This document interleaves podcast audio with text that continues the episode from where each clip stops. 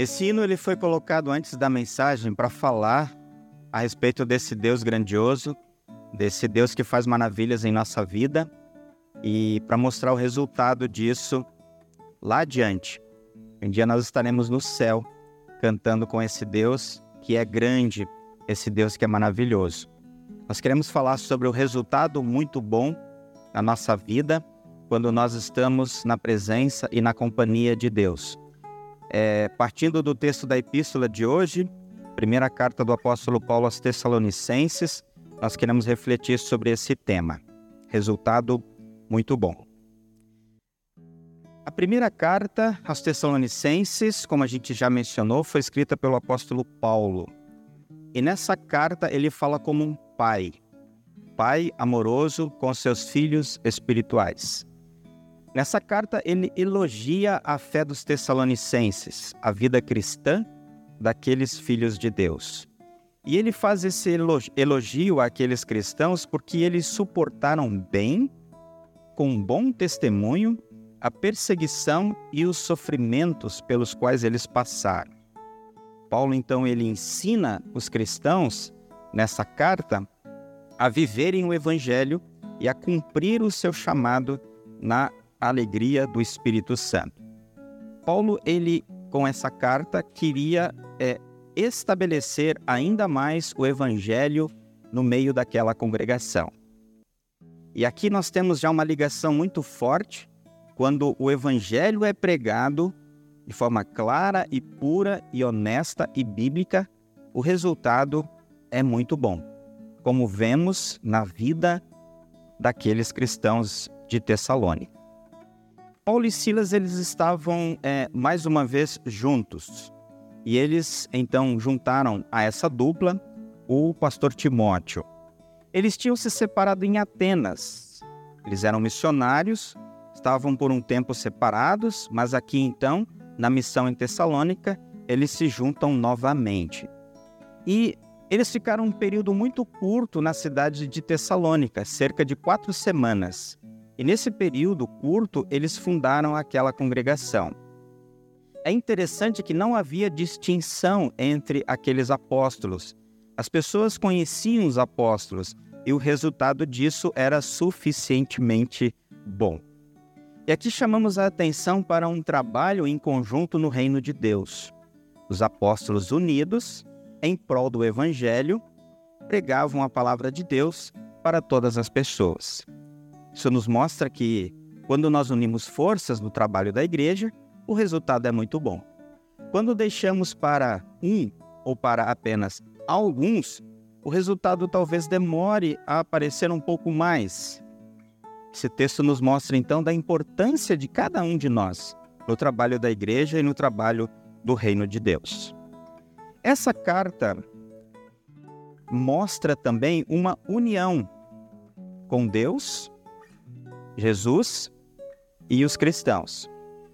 Aqueles cristãos, como diz Paulo, eles aceitaram o chamado de Jesus.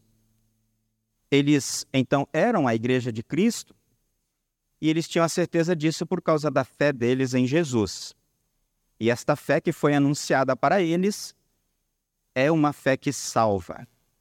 E por isso o resultado na vida deles foi muito bom. Porque por causa da pregação do evangelho, o Evangelho de Jesus, o anúncio de Jesus como Salvador, eles tiveram também a certeza da salvação. No texto que nós lemos hoje, Paulo ele desejou a paz de Deus para aqueles irmãos.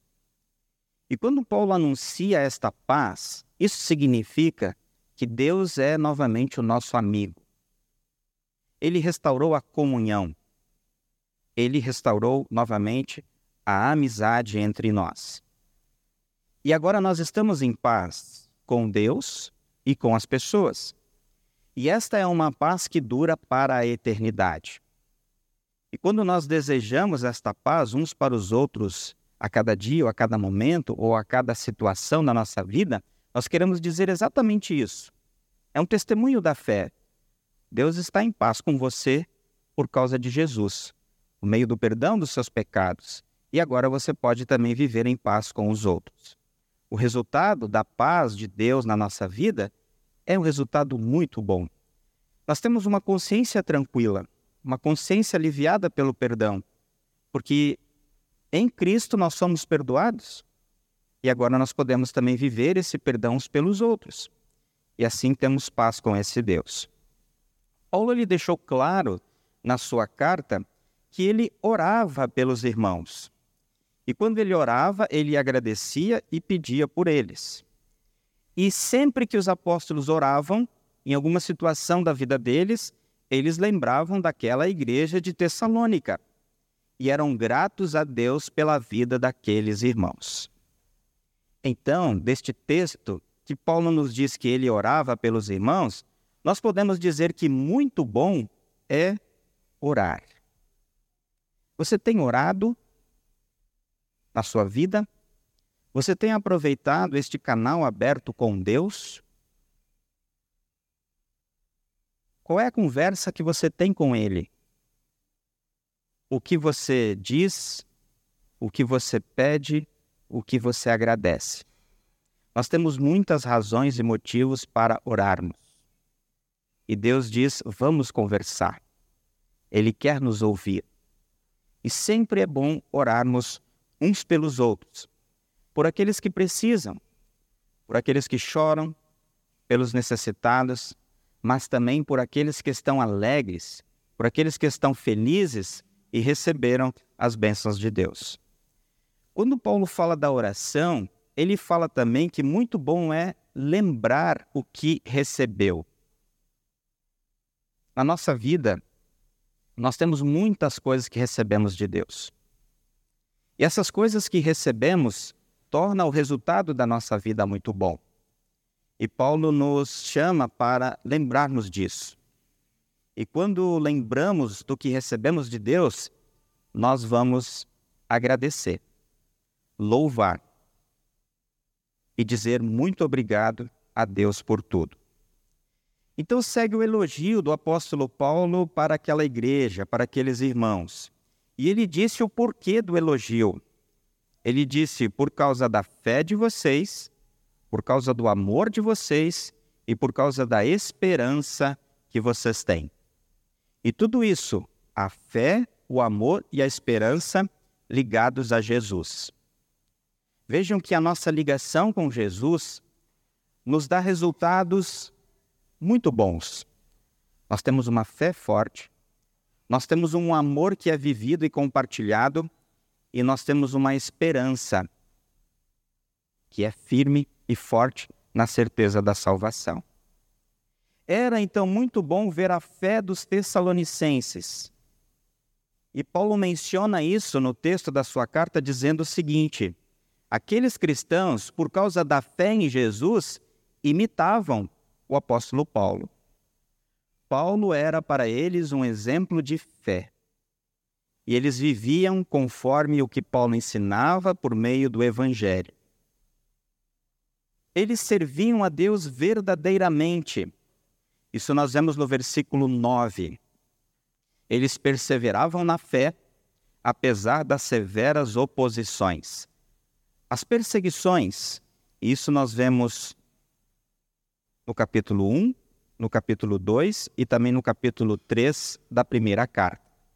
A fé daqueles cristãos era algo visível no seu dia a dia, na sua vida, porque eles imitavam Paulo, se tornaram exemplos para os outros, eles serviam a Deus verdadeiramente. E além disso, perseveravam na fé. Era muito bonito ver também, conforme o apóstolo Paulo nos mostra, o trabalho do amor daqueles tessalonicenses. O amor que eles demonstravam e viviam. Demonstravam amor por Deus e uns para com os outros. E esse amor nós vemos lá no capítulo 4 da primeira carta. Eles viviam amor a Deus e ao próximo. Também viviam o amor pelo grupo dos apóstolos, eles ajudavam, auxiliavam, porque sabiam que o evangelho precisava progredir, avançar, ir adiante. E quando nós olhamos para a Escritura, nós vemos que Deus é amor. Deus é amor. E o resultado desta verdade é que, por causa de Deus, nós também podemos amar. Nós amamos a Deus e ao próximo porque Deus nos amou primeiro. O resultado do amor de Deus por nós é amar-nos. Era muito bom poder também ver a paciência da esperança dos Tessalonicenses, conforme o texto de Paulo. Eles eram perseverantes mesmo na adversidade. Mesmo nas situações difíceis, eles continuavam firmes na fé. E aqui então cabe uma reflexão né, para todos nós, aproveitando esta palavra de Deus, este evangelho tão confortador, que nos mostra então o que cada dia nós vamos procurar fazer em nossa vida. Você é paciente? Você é perseverante? A gente sabe que algumas coisas da vida a gente tem certeza que não a nossa paciência em algumas situações, ela termina muito rapidamente. E às vezes nós precisamos cuidar com algumas situações. E às vezes fazer com que o nosso pavio não seja tão curto, mas que seja um pavio comprido.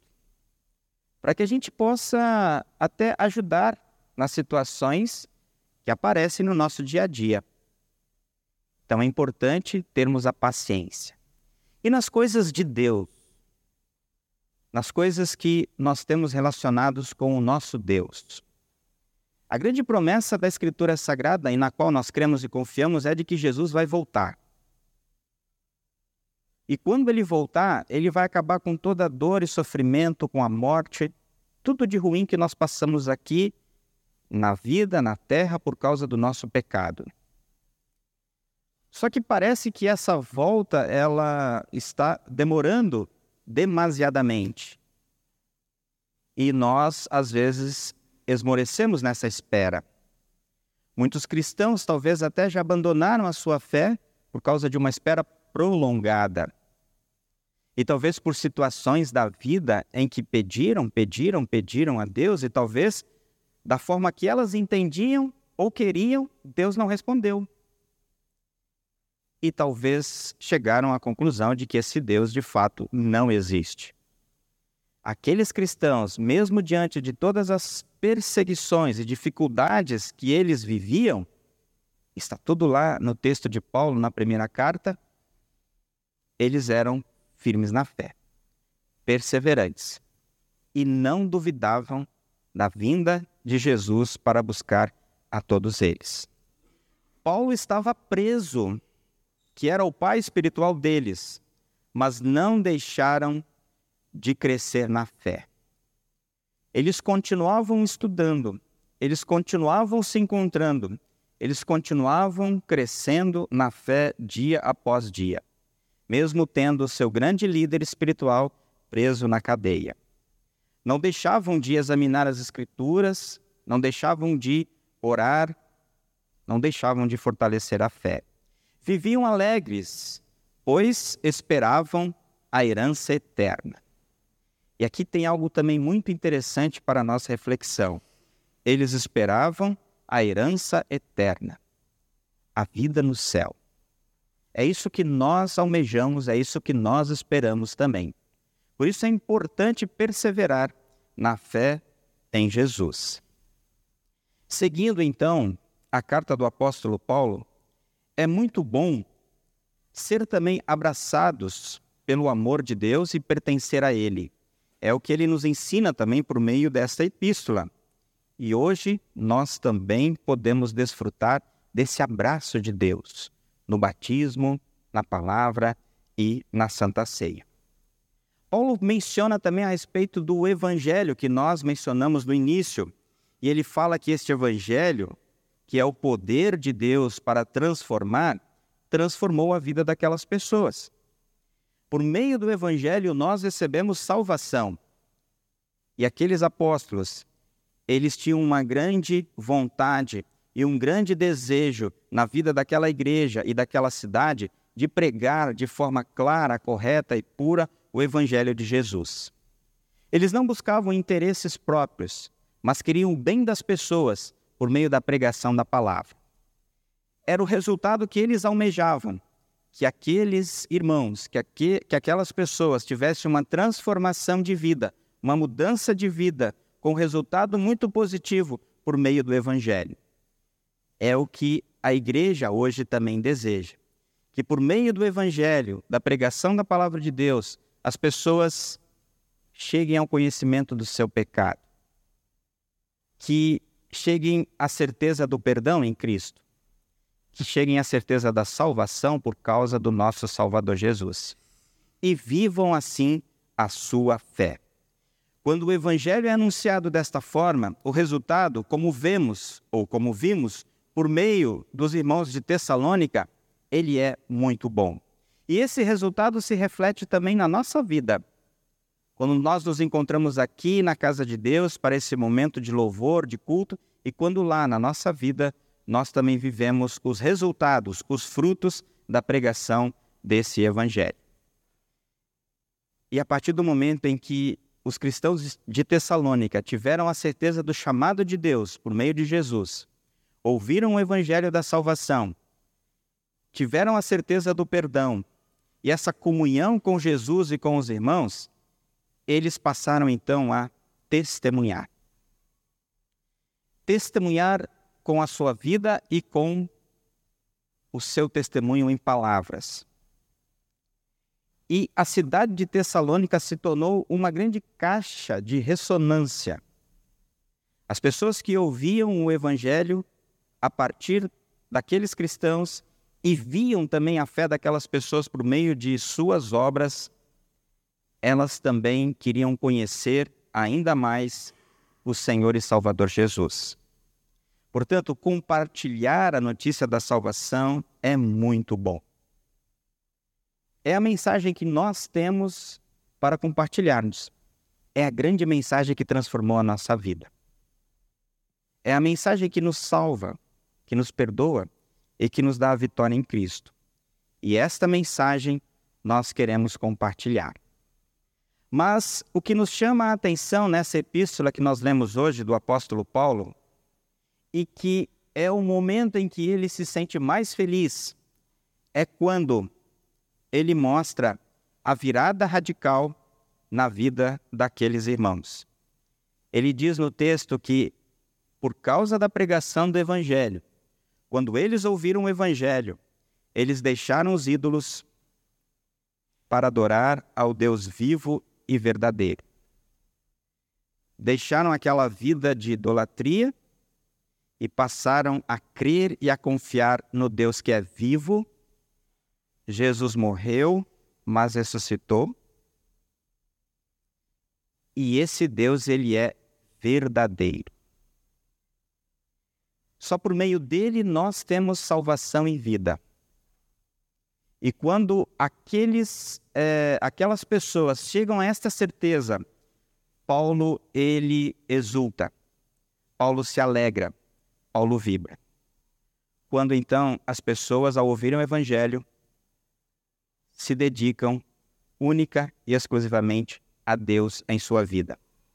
Vivem no seu trabalho, vivem no seu dia a dia por meio da sua fé, da sua fé em Jesus. Vivem no seu trabalho com amor e vivem também na esperança e na certeza da vida eterna.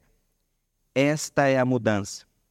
O resultado do Evangelho é um resultado de dedicação total a Deus na vida de cada pessoa.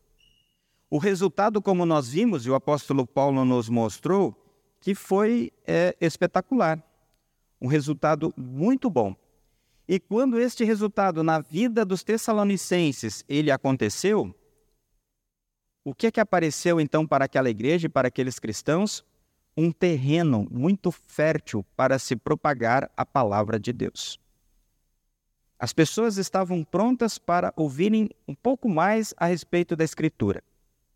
Elas queriam ouvir para poder então aprender e poder então se dedicar ainda mais a Deus e a Cristo.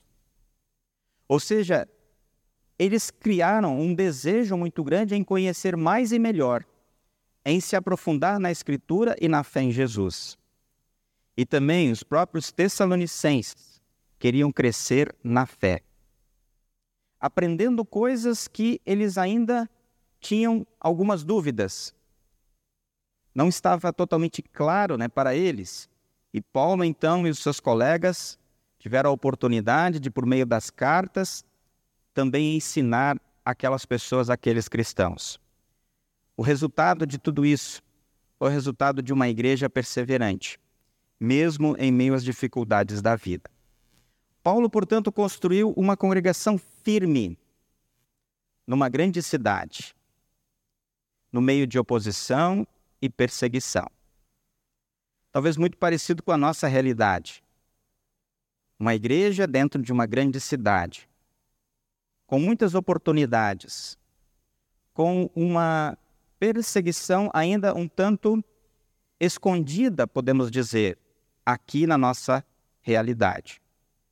Se pelo mundo afora muitos cristãos estão perdendo a vida por causa da sua fé, ainda não é o nosso caso.